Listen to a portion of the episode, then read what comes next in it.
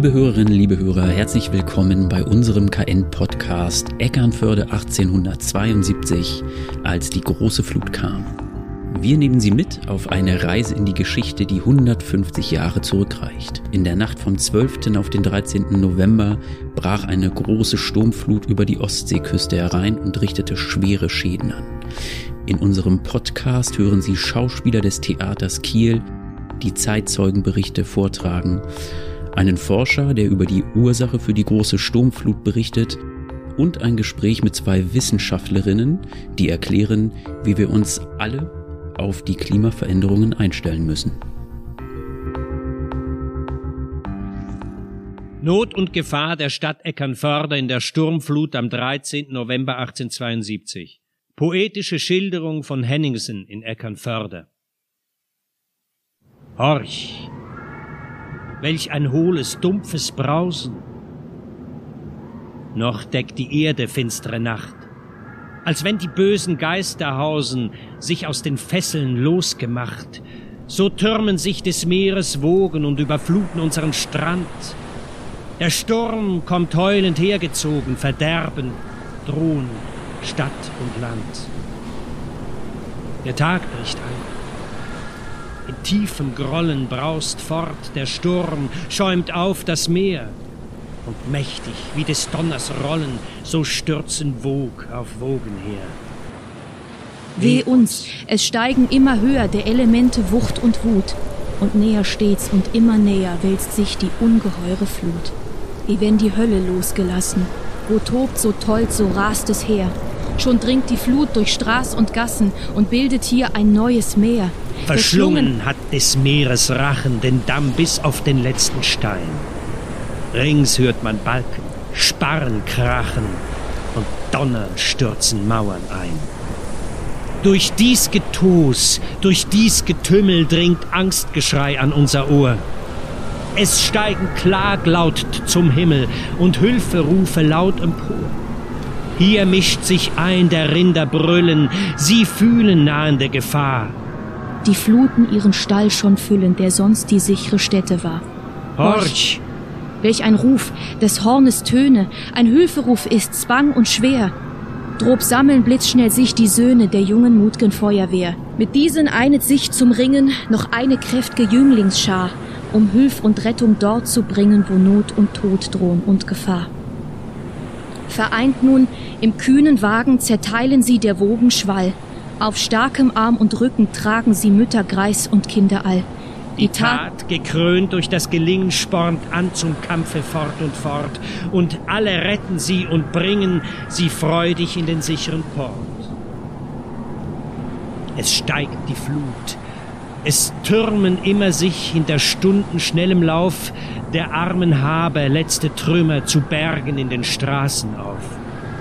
Durch Straß und Gassen ziehen die Nachen, der Schiffer strengt die Arme an, um vor des Meeres Höllenrachen zu retten, was er retten kann. Schon fängt der Tag an sich zu neigen, doch keine Ruhe hier und dort.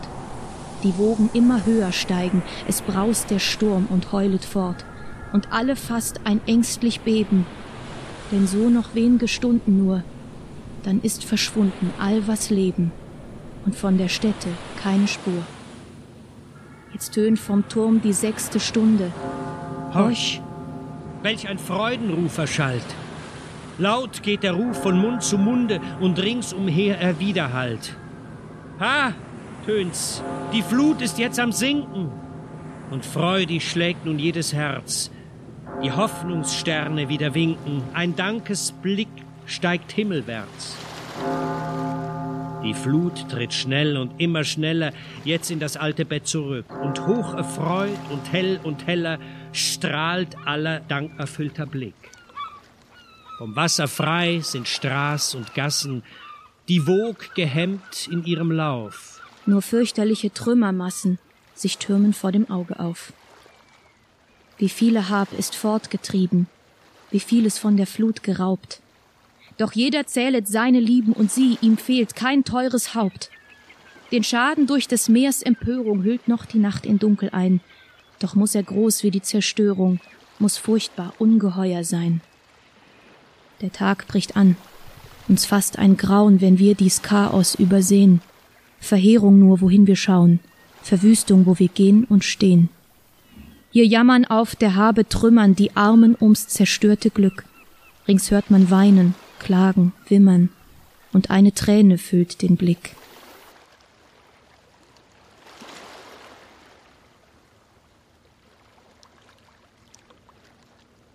Herr Professor Stehr, Sie sind äh, Geograf, haben lange an der Christian-Albrechts-Universität in Kiel gearbeitet, waren in Colorado an der Universität, ähm, haben die Nordküste Brasiliens in den Blick genommen und auch natürlich über den Tsunami in Asien berichtet. Können Sie uns kurz erklären, welche Bedeutung die Flut von 1872 äh, für uns heute noch hat? Ja, die, äh, diese Sturmflut hat den äh, den höchsten Wasserstand äh, an die Küsten hier gebracht, äh, der ähm, bisher bekannt ist. Seit Beginn der Pegelmessungen an der Ostseeküste war das der höchste Wasserstand und äh, gleichzeitig natürlich auch mit den entsprechenden Folgen, mit äh, Zerstörungen, mit Schäden, mit Menschenverlusten und so weiter.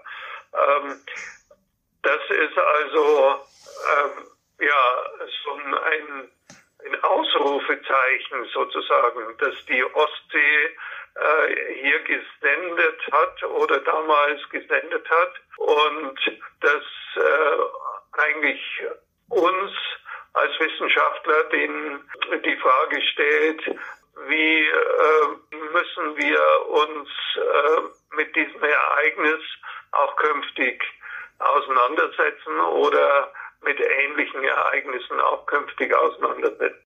Inzwischen ist auch belegt, dass es einen Trend in Nord- und Ostsee gibt ähm, zu größerer Sturmfluthäufigkeit. Was hat sich denn seit der Sturmflut 1872 geändert hier an der Ostsee? Da hat sich schon ziemlich viel geändert. Es sind äh, eben Gebiete, die äh, sehr tief liegen, die damals überflutet worden waren. Äh, die sind inzwischen äh, zum Teil geschützt vor Sturmfluten durch Deiche und durch äh, Küstenschutzanlagen, äh, die erbaut worden sind. Ähm, also man hat Maßnahmen ergriffen äh, gegen solche Ostseesturmfluten einerseits. Andererseits hat man aber ähm, an der Ostsee an vielen Stellen eigentlich äh, gar nichts gemacht und äh, hat also jetzt dieses Warnsignal der Sturmflut von 1872 nicht unbedingt zum Anlass genommen, äh, Vorsorge zu treffen. Die größeren Städte liegen an der Ostseeküste und äh, die Menschen bauen gerne, leben gerne nahe am Meer. Daran hat sich eigentlich nichts geändert, beziehungsweise vielleicht insofern schon, als natürlich heute noch sehr viel mehr Menschen an der Ostseeküste leben, die von einer Sturmflut betroffen sein könnten, als das vor 150 Jahren der Fall war. Hat man denn genug für den Sturmflutschutz unternommen an der Küste? Diese Sturmflutrisiken, die sind nach wie vor vorhanden und man hat, ich sage jetzt aus meiner Sicht, noch nicht ausreichend etwas dagegen unternommen, diese Risiken zu reduzieren. In, in Einzelfällen ja, aber noch nicht in der Fülle und in der Gänze, wie das, äh, glaube ich, erforderlich wäre. Vor diesem Hintergrund ähm, der Vollständigkeit halber gibt es ja Pläne in Eckernförde, die reichen bis dahin einen neuen Damm zu ziehen. Auch das Land arbeitet an einem Hochwasserschutzplan, aber vor dem Hintergrund, dass die, die größte bislang gemessene Sturmflut schon 150 Jahre zurückliegt, mag es durchaus überraschen. Ähm, oder auch gar nicht überraschen, dass Sie als Wissenschaftler sagen, in dieser Zeit hätte viel mehr geschehen können und äh, hätte der Hochwasserschutz oder der Sturmflutschutz viel besser sein können. Nun kann man Gefahren und Risiken mindern. Sie haben das angesprochen. Es lassen sich Deiche und Dämme bauen, um Schäden möglichst ähm, gering zu halten. Ist denn Küstenschutz nur eine Frage des Geldes? Nein, auf keinen Fall. Also Küstenschutz ist einerseits immer eine Frage des Geldes, es ist aber andererseits auch eine Frage der Präferenzen. Es gibt an, an vielen Stellen in Schleswig-Holstein, gerade an der Ostseeküste, aber eine Industrie und eine Wirtschaftsmacht, die sehr großen Einfluss hat bei der Planung von Küstenschutz und das ist der Tourismus. Und da war an, äh, in der Vergangenheit der Fokus eben sehr häufig darauf gelegt, ja, Tourismus bringt Wirtschaftskraft, äh, bringt Geld, bringt äh, finanzielle Stärkung, Küstenschutz dagegen umgekehrt kostet Geld. Und wenn Sie nun eine äh, Küstenschutzanlage bauen würden, die einer hohen Sturmflut von drei Metern über NN äh, eben äh, das Risiko nimmt, dann wäre das eine bauliche Anlage, entweder ein Deich oder eine Mauer, die dann an der Stelle, wo jetzt bisher die Leute an der Strandpromenade spazieren gegangen sind, eventuell den Blick aufs Wasser versperrt. Und das ist nicht äh, immer und überall gewollt. Erlauben Sie mir noch einen Rückblick auf die Flut von 1872. Ähm, können Sie uns noch einmal erklären, wie es denn zu dieser Sturmflut kam und vor allem, ähm, warum die Schäden damals auch so groß waren? Also die Ostsee ist ein Meeresbecken, die hat ja nur einen kleinen Auslass, eine kleine Verbindung zur, zur Nordsee. Ansonsten ist die Ostsee ja ein weitgehend in sich geschlossenes Meeresbecken. Und das Wasser in der Ostsee, das kommt einerseits äh, eben ist das Süßwasser, das kommt über die Flüsse rein und äh, sonst gibt es den Wasseraustausch äh, mit der Nordsee. Und dieser Wasseraustausch zwischen Nordsee und Ostsee, der ist von den Windverhältnissen geprägt. Wenn die Winde von der Nordsee in Richtung Osten oder in Richtung Nordosten äh, Richtung, also von Westen, von Südwesten wehen und äh, das Wasser von der Nordsee in die Ostsee äh, hineindrücken, dann füllt sich äh, die Ostsee mit äh, mit einem höher, mit einem größeren Volumen, dann staut sich da was. Das ist wie wenn Sie in der Badewanne den Wasserhahn eine Zeit lang aufdrehen. Äh, wenn dieser Wind und äh, wir haben ja oft in, im Winter no, November, Dezember, Januar haben wir ja oft starke Westwinde in unseren Breiten. Äh, wenn eine solche starke Westwind-Sturmlage die Ostsee äh, über ein paar Tage mit Wasser versorgt hat, also einen höheren Wasserstand in der Ostsee ähm, aufgebaut hat, dann kommt, wenn der Wind nachlässt oder wenn der Wind dreht, kommt der Badewanneneffekt zustande. Wenn der Wind nur nachlässt, der Sturm, dann würde das Wasser auch schon zurückschwappen ähm, aus, dem, aus dem mittleren und nördlichen Ostseebecken äh, zurück nach, nach Süden, würde das Wasser zurücklaufen. Ähm, wenn der Wind aber dreht, und das war nun genau äh, die ähm, ja, besonders ungewöhnliche Situation, äh, die wir 1872 hatten. Zuerst dieser starke Weststurm, der das Wasser in die Ostsee hineingedrückt hat und dann eine Drehung um 180 Grad des Windes und äh, gleichzeitig ein Sturm, der aus Nordosten kam.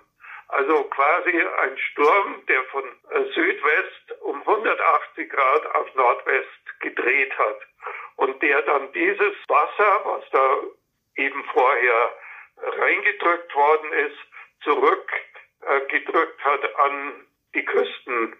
Und äh, warum waren die Schäden so groß? Die Schäden waren so groß, weil die Menschen damals so eine, äh, eine Wasserstandserhöhung in kurzer Zeit von mehreren Metern, die kannten die nicht. Und es gab ja noch keine verlässlichen Pegeldaten, also Wasserstandsmessungen gab es kaum. Man wusste also gar nicht, wie, wie war das in den Jahr, äh, Jahrzehnten, Jahrhunderten zuvor gewesen. Da hatte man keine Daten und keine Erfahrung. Und man hat gedacht, ja, die Ostsee ist ein ruhiges Meer. Äh, Gezeiten gibt's nicht, Ebbe und Flut. Da können wir äh, eben unsere äh, Häuser und unsere Infrastruktur, unsere Aktivitäten da dicht an der Küste äh, haben. Und äh, so äh, war diese Überraschung einfach riesengroß, dass es in der Ostsee möglich ist, ein Wasserstand von mehr, eine Änderung des Wasserstands von mehr als drei Metern überhaupt zu bekommen. Und äh, das war eben dieser Schock. Und es ist ja bis heute so, man weiß nicht genau, ob es vor 1872 schon einen ähnlich hohen Wasserstand hier gegeben hat. Und so hat man auch für die Planungen überlegt, dass es vielleicht tatsächlich ein sogenanntes Jahrtausendereignis, nicht ein Jahrhundertereignis, sondern ein Jahrtausendereignis, was ganz selten bis nie vorkommt. Und deswegen war bestimmt auch mit im Hinterkopf, deswegen muss man den Ostseeküstenschutz auch nicht so massiv äh, hochfahren und so teuer werden lassen, wie man das machen würde, wenn man jetzt von einer größeren Häufigkeit eines solchen Wasserstandes ausgehen würde. Das heißt, ähm, ein ähnlich hohe Wasserstände wie 1872 werden wir sehr wahrscheinlich auf lange Zeit nicht mehr sehen oder vielleicht auch gar nicht mehr? Die, Frage kann ich Ihnen leider nicht beantworten. Also äh, gar nicht mehr, sage ich, nein, das stimmt nicht. Auf lange Zeit wahrscheinlich, auf lange Zeit nicht. Andererseits ist es mit dem Wetter und mit den Wetterstatistiken so eine Sache, eine, ein Extremereignis, das sieht man vielleicht auch bei äh, anderen Extremereignissen. Ich nehme mal jetzt das Beispiel Ahrtalflut im letzten Jahr. Da hieß es auch, ja, das ist ein Extremereignis, sowas hat es noch nie gegeben.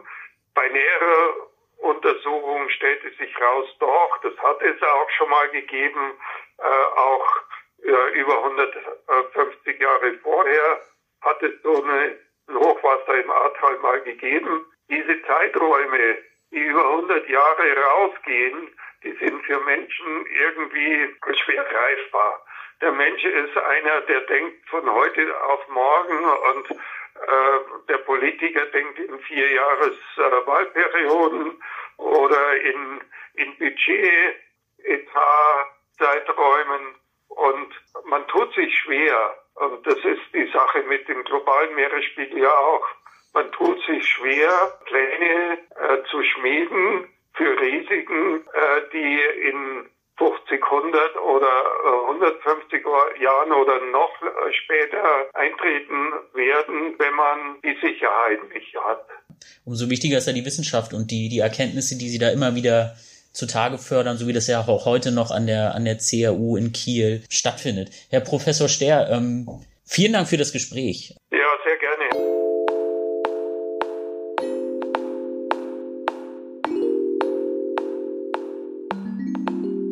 Brief des Gutsbesitzers Schmidt zu Windeby an seinen Sohn. Mitgeteilt von dem Enkel, Rechtsanwalt William Schmidt in Berlin-Lichterfelde. Windeby, den 18. November 1872. Mein lieber Sohn, aus den Zeitungen wirst du über die Wassernot vom 13. November gelesen haben. Von der wirklichen Verwüstung kann sich aber nur der einen Begriff machen, der es selbst miterlebt und gesehen hat.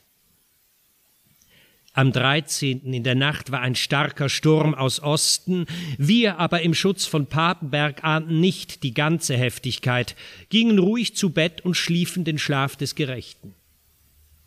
Am anderen Morgen acht Uhr waren wir noch nicht aus dem Bett, wurde uns mitgeteilt, dass die ganze Familie Boisselier mit sieben Kindern aus Eckenförde geflüchtet und bei uns Schutz und Aufnahme suchte. Wir standen schnell auf, und von nun an kamen unaufhörlich Leute zu uns. Ich sandte meine Leute und Wagen nach Eckernförde, um die Menschen zu retten, und es kamen dann durch diese Hilfe Hunderte von Menschen zu mir heraus. Wie viele vermag ich nicht zu sagen. Im Hause brachten wir außer Boisselier die Familie Böse mit Kindern, Maurermeister Berghauer mit Frau und acht Kindern, Amtsgerichtssekretär Schröder mit Frau und Kindern untern, auch die Postsekretäre. Und eine ganze Zahl war in der Meierei und der Verwalterwohnung, wo sie nicht saßen, sondern Kopf an Kopf standen. Um zehn Uhr morgens brach der Damm in Eckernförde durch und jetzt kam das Wasser mit rasender Schnelligkeit in das Noor und die Wiesen bei Windeby. Die halbe Wiese war ein See. Das Wasser stieg höher als das Geländer der Brücke beim Hause und ging diesseits der Esche bis an Vorbecks Garten. In den Wiesen am Noor trieben über 50 große Fischerboote, ja sogar zwei Yachten, die jetzt auf dem Lande liegen und nur auseinandergenommen wieder wegzubringen sind. Außerdem lagen am Strande von Bordesby Koppel bis Vorbecks vorbei alle Arten von Mobilien, sogar ein Piano, natürlich ganz wertlos geworden, auch außerdem aber fast sämtliche Holzlager von Eckernförde.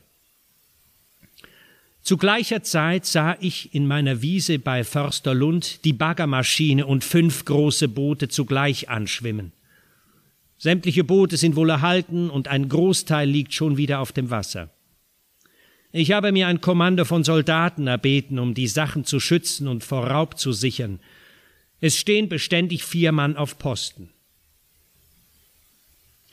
Fast wäre mir der Damm längs der Wiesen von Lund bis Vorbeck durchbrochen, wenn das eingetreten wäre, wäre das Wasser bei mir ins Haus gegangen. Ich habe am nächsten Tag den Damm wiederhergestellt. Am nächsten Morgen war ich in Eckernförde und dort bot sich ein Bild dar, wie es nicht zu beschreiben ist.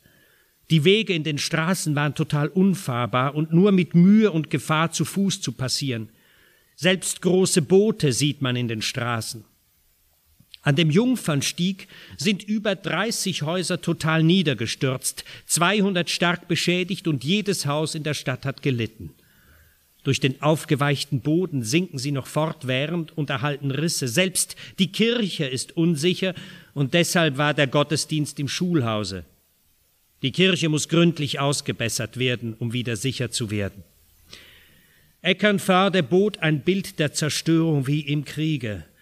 Dazu kam, dass eine Kompanie Soldaten und das Pionierbataillon aus Rendsburg ankamen mit den Pontons, um eine Notbrücke zu schlagen, zu retten, zu stützen und Ordnung zu halten. Dazu kamen Hunderte von Wagen und Menschen vom Lande, um beim Aufräumen zu helfen. Meine Leute machten die Chaussee notdürftig fahrbar. Die Stadt war bis dahin ganz vom Wagenverkehr abgesperrt und in den Straßen liegt teilweise fußhoch Seegras und Sand, so dass man bis über den Fuß beständig im Schlamm einsinkt. Vom Sandkrug bis nach der Inselkarte ist die Chaussee verschwunden und keine Spur von ihr ist zu sehen. Der Weg nach Kiel führt über Marienthal und Harzhof. Die Wiesen von Marienthal, Hoffnungstal und Altenhof sind mit dem Goßsee ein großer See. Ja, sogar ein Teil des Ackerlandes der drei Güter war unter Wasser. Seit vier Tagen hat meine Arbeit geruht und sind meine sämtlichen Leute auf Pferde in Eckernförde. Die Keller sind teilweise ausgepumpt, den nächsten Tag aber ebenso voll von Wasser, so dass die Arbeit als nutzlos wieder aufgegeben ist. Alle Lager der Kaufleute sind total verdorben, die Holzsägemaschinen von lange total zerstört und die Gebäude teilweise verschwunden, sonst stark beschädigt. Viele Leute sind ganz ruiniert, alle leiden bedeutend.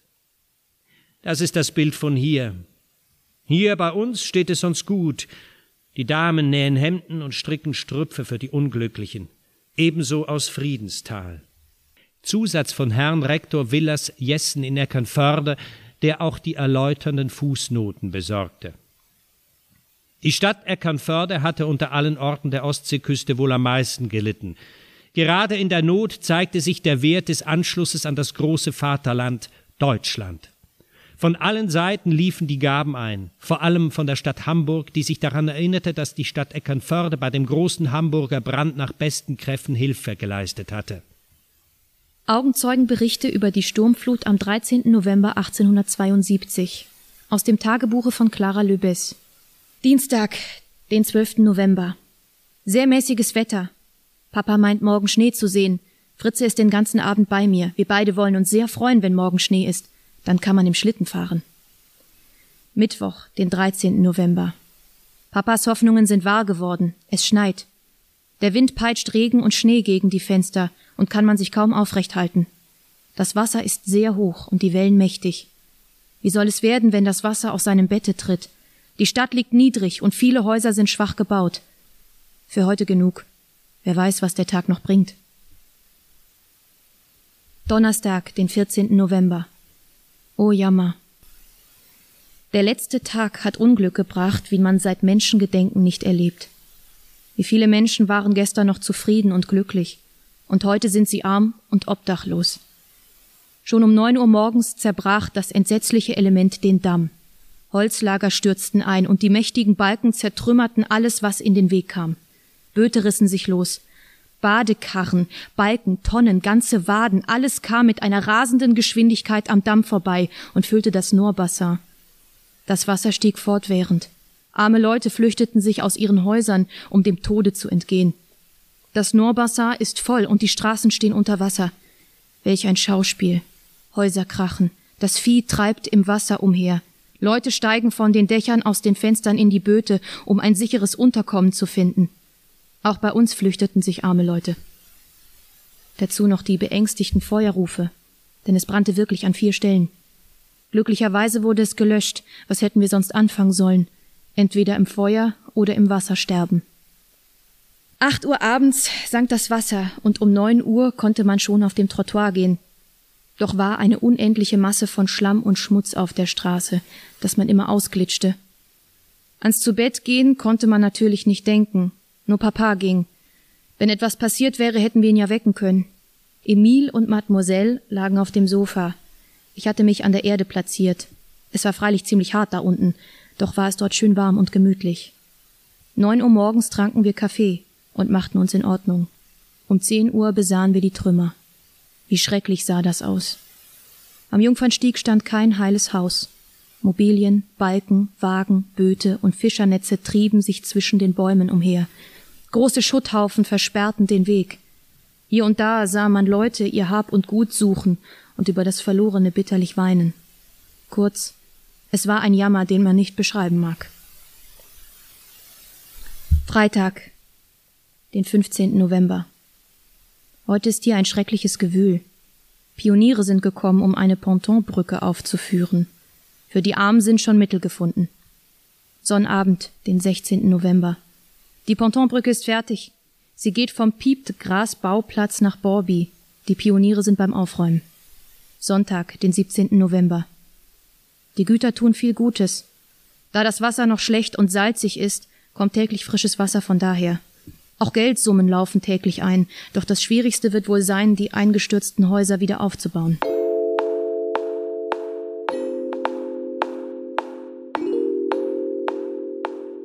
Bei uns zu Gast sind äh, zwei Geografinnen der Universität Kiel, ähm, äh, Frau Dr. Kort, Frau Dr. Bercht. Und sie leiten ein Projekt, äh, das da heißt Komm Flut Ost. Und es geht darum, die Kommunikation zu Überflutungsrisiken an Ostseeküstenstädten wie zum Beispiel Kiel oder Eckernförde zu untersuchen. Dabei leisten sie Pionierarbeit so viel sei jetzt schon verraten. Wir kommen aber später nochmal genau darauf zurück. Erst einmal möchte ich wissen, worauf wir uns, äh, unsere Hörerinnen, die Menschen an der Ostseeküste denn einstellen müssen. Konkret, wann kommt die nächste Flut? Oh, das ist schwer zu sagen. ähm, wann kommt die nächste Flut? Vielleicht im Herbst, vielleicht im Frühjahr. Erstmal kann man sagen, ähm, Überflutungen und Sturmfluten sind hier an der Ostseeküste ja was ganz Normales. Das ist akzeptiert, ist ähm, mehr oder weniger im Bewusstsein der Menschen. Äh, teilweise haben wir eine Sturmflut, dann geht die, die Ostsee über die Kaikante. Es ist aber kein ähm, kein Event, das als Risiko wahrgenommen wird oder als Katastrophe womöglich. Ähm, Das heißt, wann kommt die nächste Flut, ist erstmal vielleicht so eine äh, ganz alltägliche Frage. Mhm. Ähm, nun stehen wir vor gewissen Risiken eines äh, steigenden Meereswasserspiegels, auch der Gefahr, dass ähm, gerade Sturmfluten wieder zunehmen. Worauf müssen wir uns denn konkret einstellen? Ja, der Intergovernmental Panel on Climate Change, also der Weltklimarat, geht von einem weltweiten Meeresspiegelanstieg von 28 Zentimetern bis zu über einem Meter bis 2100 aus. Das ist erstmal eine große Spannweite. Also wenn man sich 28 Meter plus auf unserem normalen Null hier in Kiel oder Eckernförde vorstellt, ist das ja nicht so viel. Ähm, da sieht es bei einem Meter natürlich schon anders aus. Man muss sagen, dass in den Ostseeküstenstädten ähm, die jeweiligen ähm, Kaikanten oder die Höhen dieser Städte oder der Überflutungsbereiche relativ unterschiedlich sind. Hier in Kiel, wir sitzen jetzt gerade hier in Kiel, ist sie relativ hoch an der Kiellinie. Da schwappt das Wasser nicht so schnell rüber. Ähm, zu diesen Projektionen des äh, weltweiten Meeresspiegelanstiegs muss man auch noch sagen, dass es regionale Unterschiede geben wird. Ähm, das heißt, in der Ostsee kann es schon auch anders aussehen als in der Nordseeküste und hinzu kommen auch andere Gefahren, die zusätzlich zu, ähm, zum Meeresspiegelanstieg Überflutungen weiter erhöhen können, beispielsweise Starkregenereignisse, die dann an Land für einen erhöhten Abfluss und ähm, ja noch mehr Wasser sorgen. Grundsätzlich kann man sagen, dass der Meeresspiegelanstieg das Ausgangsniveau für Sturmfluten erhöht und ähm, Sturmfluten zukünftig an Intensität und Häufigkeit zunehmen werden. Das kann man so grundsätzlich sagen und ähm, das wird auf jeden Fall hier auch an der Ostseeküste sein. Mhm. Und vor dem Hintergrund dieser Gefahren äh, leiten Sie ab eine, eine Pflicht äh, zur Eigenverantwortung der Menschen, die hier wohnen, die ein Haus besitzen, direkt an der Küste. Ähm, Woraus leiten diese Pflicht denn ab? Also wir leiten die Pflicht nicht ab, sondern es gibt das Wasserhaushaltsgesetz, Paragraph 5 Absatz 2, das eben besagt, dass jeder Bürger verpflichtet ist, äh, Maßnahmen zu treffen im Falle eines Hochwassers. Das heißt, die Verantwortung liegt beim Individuum und nicht beim Staat oder bei der Kommune.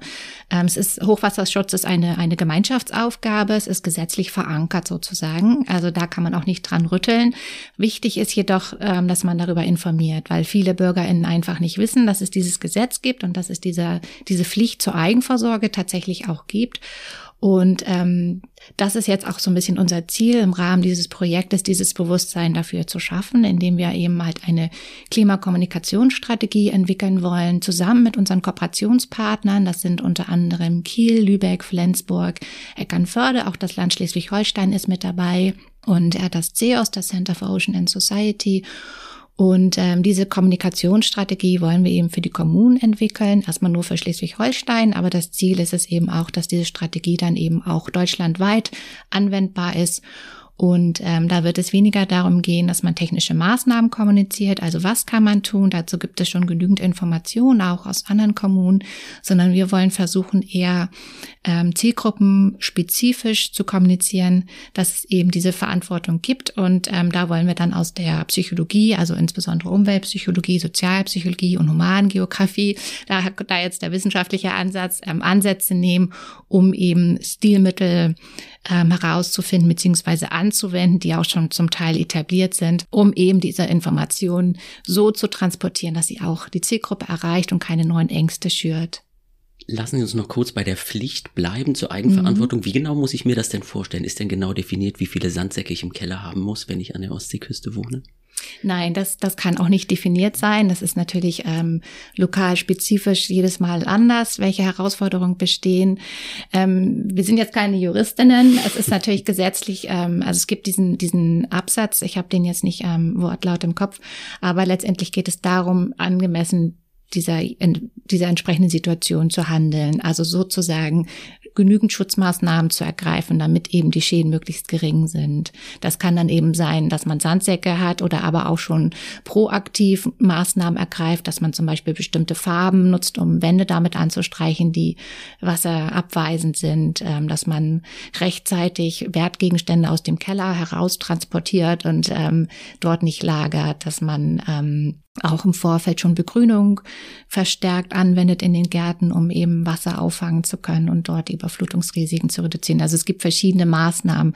Welche man jetzt genau anwenden muss, ist gesetzlich nicht definiert. Und das entspricht auch der Zielsetzung von Klimaanpassung im Allgemeinen. Während wir beim Klimaschutz das Ziel haben, Treibhausgasemissionen einzusparen, ähm, geht es bei der Klimaanpassung primär darum, Schäden zu verringern und ähm, mit den Folgen des Klimawandels besser umgehen zu können.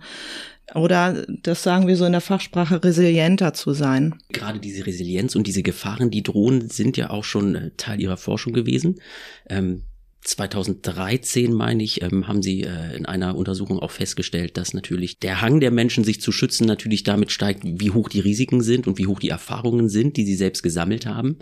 Nun ist ja äh, die Ostsee ein verhältnismäßig ruhiges Meer. Auch 1872 bei der großen Flut war es ja so, dass die Menschen gar nicht damit gerechnet haben, dass ihre ruhige Ostsee denn so hoch mehrere Meter über den Scheitel, über den Pegel steigen könnte. Ähm, wir haben Zeitzeugenberichte von Menschen, die im Schlaf vom Wasser überrascht wurden, die am Frühstückstisch saßen und äh, Haus, Hauswände eingestürzt sind, Teile ihrer Häuser. Wie groß ist denn der Wunsch oder, oder die, die, die Herausforderung, den Menschen an der Ostsee von Hochseerisiken zu erzählen oder sie dafür zu sensibilisieren? Unser Wunsch ist groß, aber die Frage hat noch einen, anderen Aspekt beinhaltet, und zwar die, der der Risikowahrnehmung. Und ähm, die wurde schon in verschiedenen Untersuchungen auch ja, analysiert, auch hier an der Ostseeküste, und die ist teilweise halt nicht besonders hoch. Sie sprachen Erfahrungen der Menschen an, die sie dazu veranlassen, Vorsorgemaßnahmen zu ergreifen.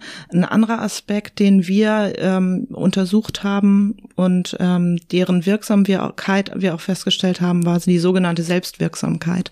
Also inwiefern schätze ich eigentlich ein, dass Maßnahmen, die ich treffe, mich auch wirklich effektiv schützen können. Das ist noch so ein bisschen so ein anderer Aspekt. Und 1872 muss man sagen, ist ja nun ein, ähm, ein Event gewesen, das in keinster Weise voraussehbar war.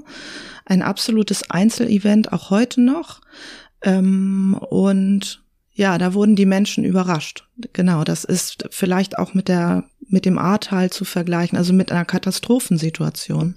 Und nutzen Sie denn diese historische Flut von 1872 auch aktuell noch, um die Menschen für Hochwasserrisiken ähm, zu sensibilisieren, beziehungsweise für, für Maßnahmen, die Sie da einleiten? Ähm, das wird man bei uns in der Kommunikationsstrategie sehen. Also es ist mhm. einfach ein, ein Beispiel von vielen oder das Extremwetterereignis schlechthin an der Ostseeküste, an das sich heute keiner mehr erinnern kann.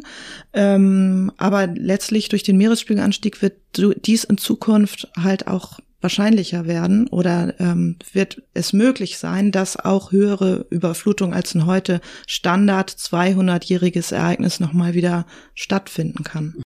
Vielleicht noch dazu ergänzend, um auf Ihren, auf die Frage nach dem Wunsch äh, zurückzukommen. Ja, wir haben auch den Wunsch. Und zwar ähm, haben wir noch ein kleines Projekt, das von der smarten Key-Region gefördert wird. Das nennt sich Überflut.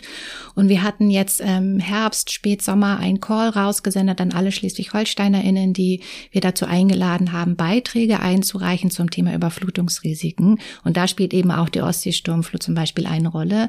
Ähm, da wurden auch Erfahrungen eingereicht sozusagen. Unsere Bedingung war, dass das Beiträge sein müssen, die sich anschließend auf ein Poster drucken lassen. Also es konnten Fotos sein, Zitate, Bilder, Aquarelle. Wir haben ein Aquarell eingesendet bekommen, Zeichnungen zum Beispiel.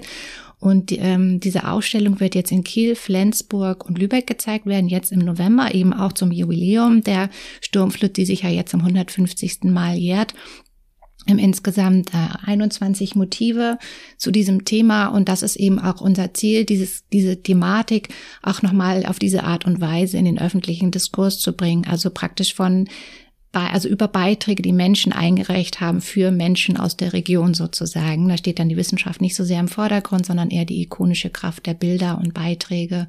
Und die Ausstellung wird äh, jeweils dann an der Wasserkante zu sehen sein, in Kiel, hier in der Kiellinie, öffentlich zugänglich und ähm, soll eben auch Diskussion anregen und das Bewusstsein schärfen. Welcher Beitrag im Rahmen dieses Projektes hat Sie denn am meisten überrascht, der da eingesandt worden ist?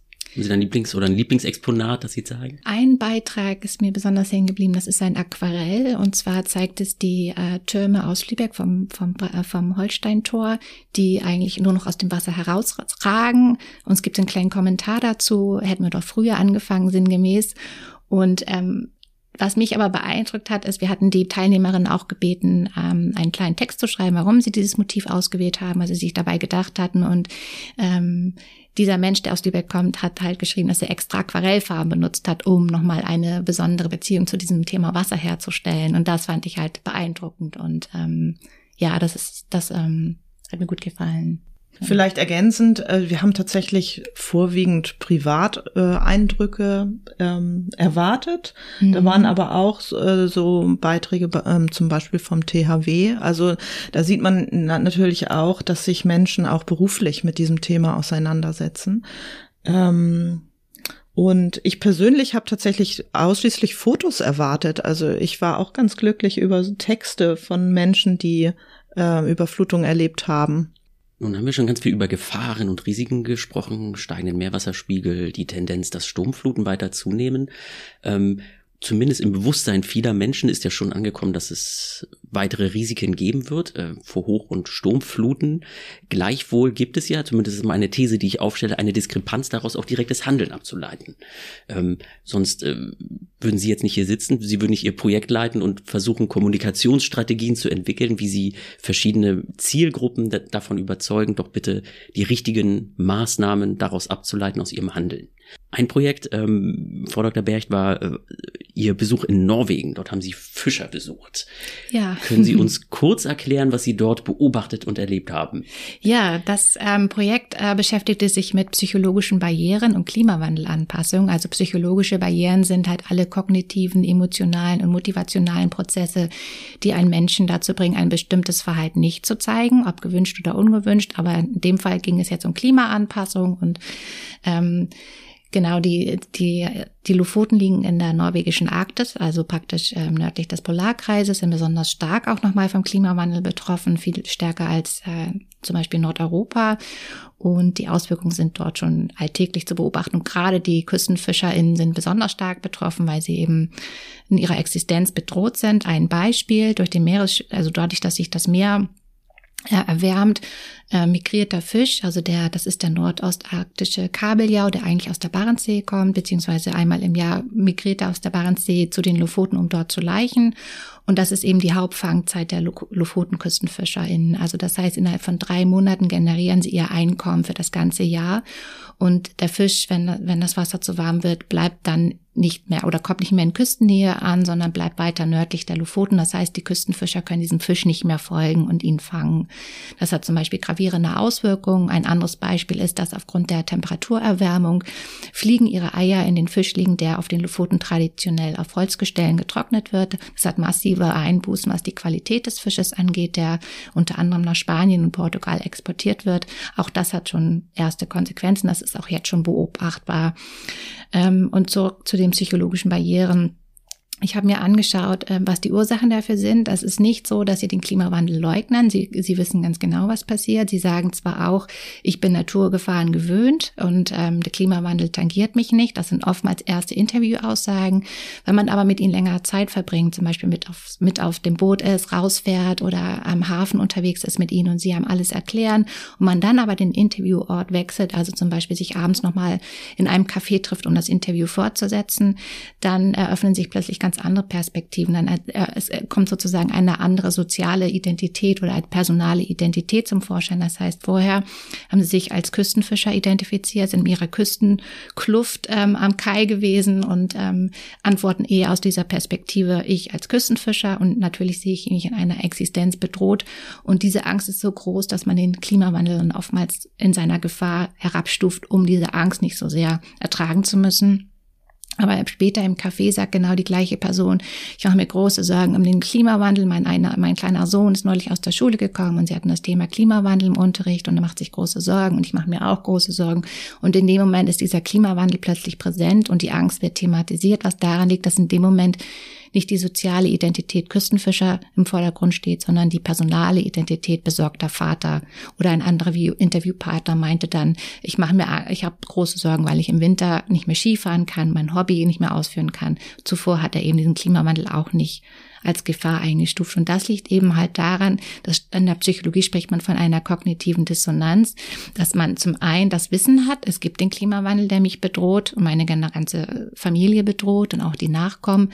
Gleichzeitig ist es aber meine, mein, Sie sehen das nicht als Beruf, sondern eher als Berufung, Fischer zu sein, dass dieses Dasein bedroht ist. Und es ist oftmals schwieriger, sein Verhalten zu ändern oder proaktiv zu agieren, als seine Werte anzupassen oder seine seine Ansichten und dann zu sagen, okay, ich stufe lieber die Gefahr herab, als mich dieser un, un wahnsinnigen großen Gefahr auszusetzen. Und äh, da spielt auch das Thema Selbstwirksamkeit eine große Rolle. Ja, diese Beobachtung, die Sie gesammelt haben auf den Lofoten, inwieweit hilft die Ihnen jetzt an der Arbeit, bei der Arbeit hier an unseren Ostseeküstenstädten? Also wir können, glaube ich, viele Aspekte auch aus der die, die Forschung, die Jana gemacht hat, zusammentragen. Da hast du ja auch viel zur Motivation gemacht. Und ähm, letztendlich sind wir alle Menschen. Kognitive Dissonanzen sind völlig normal. Das kennt man ja aus dem Bereich Rauchen. Ich rauche und weiß, dass es ungesund ist, aber es ist schwieriger, mein Verhalten zu verändern. Das heißt, das Rauchen aufzugeben, anstatt statt. Und dann sage ich lieber, okay, aber ich, dafür ernähre ich mich gesund und mache viel Sport, das gleicht es schon aus. Das ist eine sehr menschliche Reaktion, die wir hier auch sehen. Das heißt, die Angst vor dem Klimawandel ist da. Eine große Angst kann auch handlungsmotivierend sein, allerdings nur, wenn man auch wirklich das Gefühl hat, man kann Kontrolle auf eine Situation ausüben oder proaktiv Dinge verändern. Sobald ich dieses Gefühl nicht habe und eine große Angst habe, neigt man dazu, dieses Problem eben dem Problem auszuweichen oder äh, es in seiner Gefahr herabzustufen. Und ähm, in unserem Be Beispiel wird es dann sicherlich darum gehen, diese kognitiven Dissonanzen, sofern sie da sind. Wir werden auch Befragungen durchführen, um diese Zielgruppe eben genauer zu definieren, ähm, diese kognitiven Dissonanzen zu erkennen und zu reduzieren, indem man dann zum Beispiel ähm, Handlungsoptionen aufzeigt, ganz konkret auch praktisch mit lokalen Bezug. Also das ist ganz, ganz wichtig auch bei der Kommunikation, dass man jetzt wirklich lokalspezifische Handlungsmöglichkeiten aufzeigt, mit denen sich die Menschen auch identifizieren können. Sie werden ja auch äh, Interviews führen, Zielgruppen identifizieren, Interviews führen, qualitativ und quantitativ, um auch Wissen abzufragen. Was rechnen Sie, womit rechnen Sie denn? Äh, wie, wie, wie steht es denn um das Wissen der Menschen an der Ostsee, um die Risiken von, von nächsten Sturmfluten? So viel Wissen werden wir gar nicht abfragen. Ähm, Sie sagten gerade, wir werden quantitativ und qualitativ befragen. Das heißt, ähm, ja, geschlossene Antwortformate, Fragebögen verteilen. Da ist die Zeit sowieso, wir sind alle so ein bisschen überfüttert mit Befragungen. Da ist sowieso mal die Frage, ob wir überhaupt ähm, viele Personen ähm, befragen können, ob sich da viele beteiligen. An Sie da draußen gerne beteiligen. ähm, ja, und die Interviews, das ist natürlich eine andere Zielsetzung. Dort werden wir offenere Fragen stellen können, Face-to-Face-Interviews machen. Aber es ist weniger das Ziel, das Wissen abzufragen, sondern eher Wahrnehmung, Einstellung, Akzeptanz, Bewusstsein und so weiter. Und äh, womit rechnen Sie da? Mit welcher, mit welcher Einstellung? Haben Sie da schon eine These, die Sie aufgestellt haben, beziehungsweise ja, also wir haben ja in der Vergangenheit auch schon äh, Befragungen durchgeführt oder mit Menschen gesprochen, jetzt auch im Rahmen unserer Ausstellung Überflut auch ein paar Eindrücke bekommen und bisher ist das Thema ähm, Überflutungsrisiken und Eigenvorsorge an der Ostseeküste noch ein ähm, ähm, etwas, was noch nicht mit Angst besetzt ist, etwas, das ähm, noch nicht so im Bewusstsein ist wie andere Risiken vielleicht bei vielen. Sie wollen ja keine Angst transportieren mit ihrem, mit ihrem Projekt, aber die Pionierarbeit, die Sie leisten, ist ja schon, die richtigen äh, Strategien zu entwickeln, um die Menschen für dieses äh, Thema äh, der Überflutungsrisiken auch zu sensibilisieren. Was sagen Sie denn am Ende, wann ist denn Ihr Projekt erfolgreich? Wenn die Klimakommunikationsstrategie angewendet wird und die Nachfrage auch aus anderen Kommunen besteht, diese zu übernehmen. Also die wird öffentlich zugänglich sein, kostenlos zum Download und werden sie auch veröffentlichen. Ähm, das wäre natürlich schön. Es wird so eine Toolbox sein, wo Gemeinden dann auf ihre Bedürfnisse hin ähm, Strategien anwenden können. Ähm, wir werden diese auch, wenn im Idealfall mit empirischen Daten dann stützen, beziehungsweise Beispiele, konkrete Beispiele geben, um das wirklich anwendungsorientiert zu gestalten. Und ähm, ja, ein weiterer Aspekt wäre, dass dann die Bevölkerung auch ähm, nachfragt, kritisch bleibt und auch dieses Thema Eigenvorsorge selbstverständlicher wird und diese Diskussion weiter fortgetragen wird. Und ähm, das Ausstellungsprojekt Überflut, das kann man eigentlich sagen, ist jetzt schon erfolgreich. Wir hatten über 50 Einsendungen. Also, dass dort schon das Interesse besteht, überhaupt teilzunehmen, haben wir auch als Erfolg gewertet. Mhm. Und wir haben auch, um eben die Brücke zwischen Wissenschaft und Gesellschaft äh, zu stärken, auch eine Exkursion in Lübeck durchgeführt für die Bewohnerinnen vor Ort zu diesem Thema. War, waren auch, ich glaube, 30 äh, TeilnehmerInnen und es gab gute Nachfragen. Es ist natürlich auch eine Zielgruppe, die ohnehin schon interessiert ist an diesem Thema. Also die, die noch nicht interessiert sind, erreicht man oftmals nicht.